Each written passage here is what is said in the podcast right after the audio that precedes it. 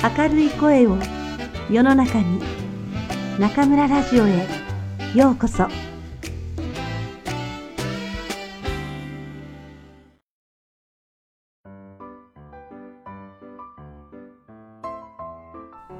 皆さんこんばんは。今夜も中村ラジオへようこそ。私は当ラジオ局のディスクジョッキー中村です。秋ですね。暑さで有名な武漢も。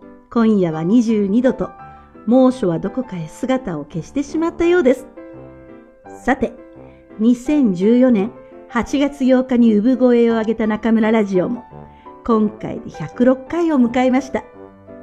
この2年間はライチ FM と専属契約を結んでいたのですが、この秋より一回り大きくなって皆さんのもとに帰ってまいりました。これからも編集のくんくん、スタッフたちと力を合わせて世の中に明るい声を届けていきますので、応援どうぞよろしくお願いします。今年の夏も中村とくんくんはいろいろありました。嬉しい出会い、美味しい発見、新しい試み、本当に盛りだくさんの2ヶ月間でしたね。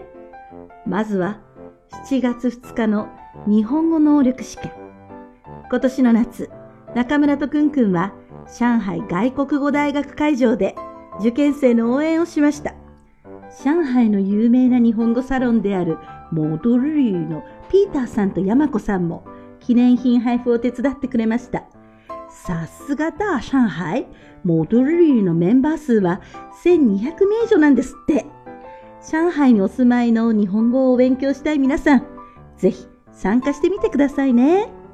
その日の夜は中村ラジオの初めてのオフ会を開きました。いつもはメッセージだけの交換ですが、やはり直接お会いしてお顔を見ながらお話しするっていいですよね。次の日本語能力試験は12月3日。今度はどの会場に行こうかなオフ会もできるといいなって今からくんくんとワクワクしています。受験を考えてる皆さん、日本語能力試験の締め切り日は9月8日ですから、お早めにお申し込みくださいね。大学の教師である中村には、申し訳ないぐらい長い夏休みがあります。だからといって、ゴロゴロできないのが私の性分。この夏も新しいことに挑戦しました。最近はネットで生放送の重報が人気とのことで、私もやってみました。題して、中村先生の日本語会話。実際に大学の会話の授業で使っているテキストを利用して、初中級の皆さん向けに毎日会話練習の番組をお届けしました。どうして会話の練習かというと、私のところには毎日全国の皆さんから会話の練習をしたいのだけど、チャンスがないという痛切なメッセージが送られてくるんです。それならばということで始めましたが、我が家の Wi-Fi は電波が弱くてすぐフリーズ。本当に困りました。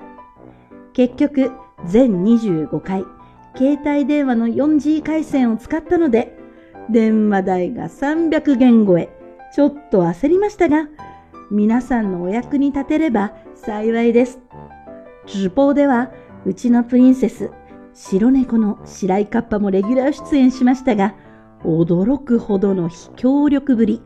これが逆に面白かったと見てくれた方に言われる始末。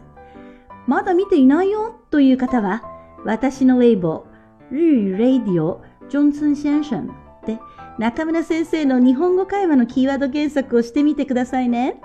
会話の受報はこれからも時間を見つけてお届けしようと思っていますので、どうぞお楽しみに。それから8月に入って暑い暑い武漢にお客様が来てくださいました。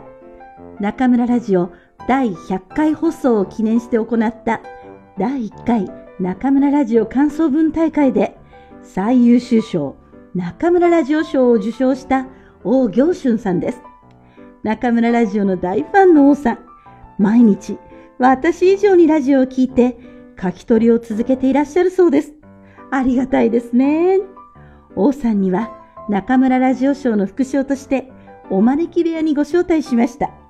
この放送はただいまくんくんが頑張って編集していますので、皆さんどうぞご期待くださいね。あれ？中村とくんくん、夏はどこにも旅行していないの？いえいえ、食いしん坊の私たちがそんなわけはありません。夏休み終了目前の8月23日から30日まで、2人で東京、千葉、神奈川の旅に行ってきました。今回も結局はグルメの旅となった日本旅行。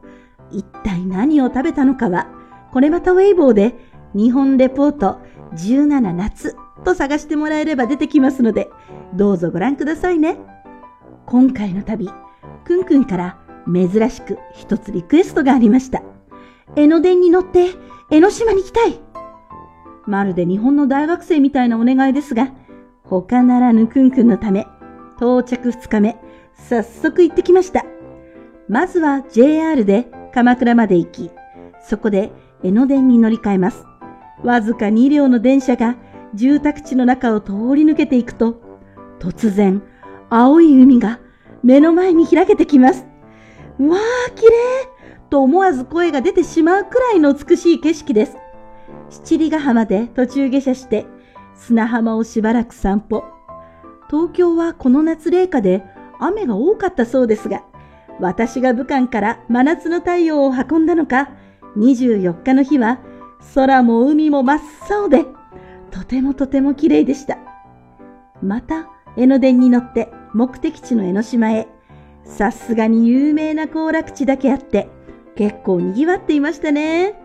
船に乗って島に上陸。その後はいろいろ散策しました。途中の茶店で食べた焼きハマグリが美味しかったこと。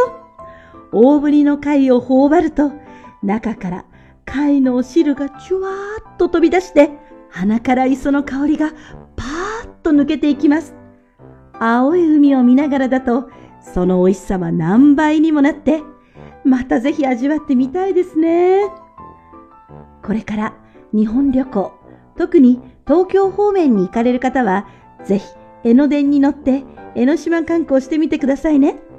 何かご質問がありましたら、ご遠慮なく中村の微信公众号、中村シャホ線ラディオまでどうぞ。もうすぐ日本土産プレゼントキャンペーンもありますからね。どうぞお楽しみに。楽しい時間はあっという間に過ぎて、また忙しい毎日が始まりました。大学の授業もスタート。この夏、学生たちがどんなに成長したか、顔を合わせるのが楽しみですね。さあ、秋が始まります。中村ラジオは、これからヒマラヤラジオをはじめ、いろいろなところで皆さんとお会いできると思います。朗読にお招き部屋。これからも良質で良心的な番組を作っていきます。皆さん、一緒に日本語の道を歩いていきましょうね。それではまた次回、ここでお会いしましょう。おやすみなさい。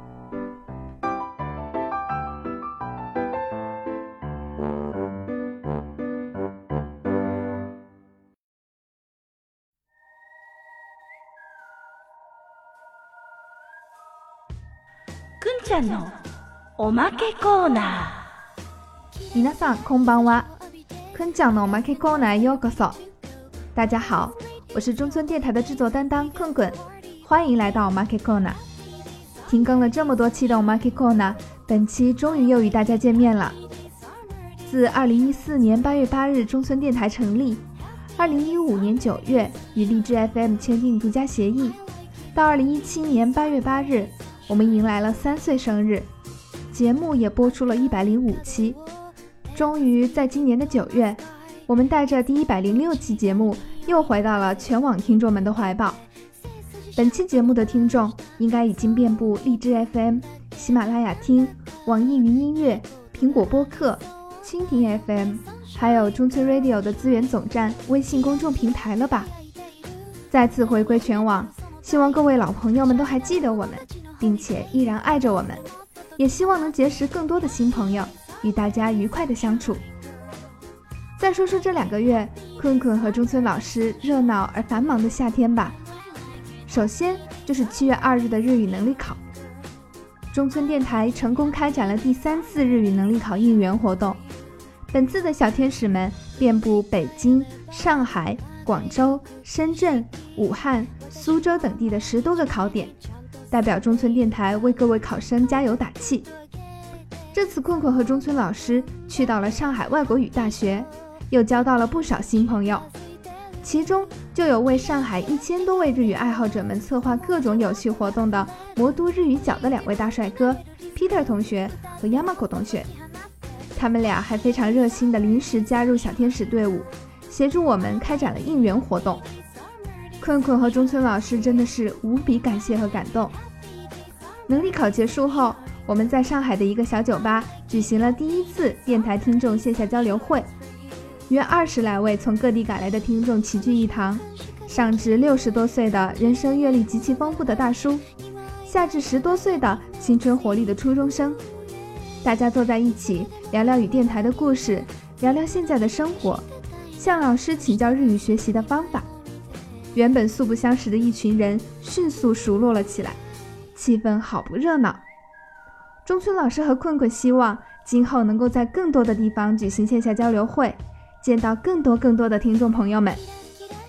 回到武汉后，好奇宝宝中村老师又闲不住的在微博搞起了直播，周一到周五每天一次，每次十至二十分钟。整个暑假居然一共完成了二十五期，自己都禁不住想夸一夸自己团队小伙伴们的执行力。这个直播说是为日语学习者们提供可视可互动的口语教材，其实还有另一个很重要的目的。直播撸猫吸猫，增加电台看板美喵卡巴江的曝光度，将卡巴打造成新一代的网红喵。虽然这个目标有点远大，卡巴江也完全不理解我们的良苦用心，总是不太配合，但依然希望大家能够助我们一臂之力。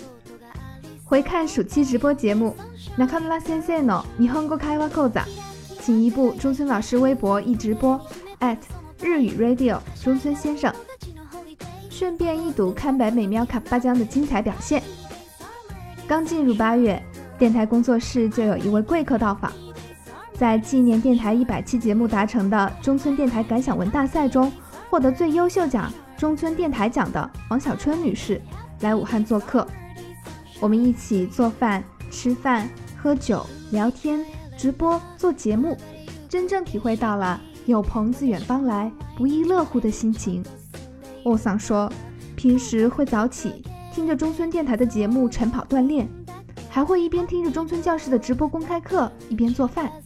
现在也会坚持每天抄写朝日新闻的专栏《天生人语》，跟刚开始时相比，不认识的单词明显变少了。听着欧桑讲起与电台的点滴，中村老师和困困还有 staff 宁宁、婷婷都特别敬佩，特别感动。今后我们一定要做出更好的节目。来回馈大家对我们的爱。难得的暑假，中村老师和困困怎么会放过这个出去浪一浪的大好机会呢？作为暑期的压轴大戏，八月的最后一周，我们又收拾行囊出发了。两枚当仁不让的标准吃货，这次更是吃遍了东京、千叶和神奈川。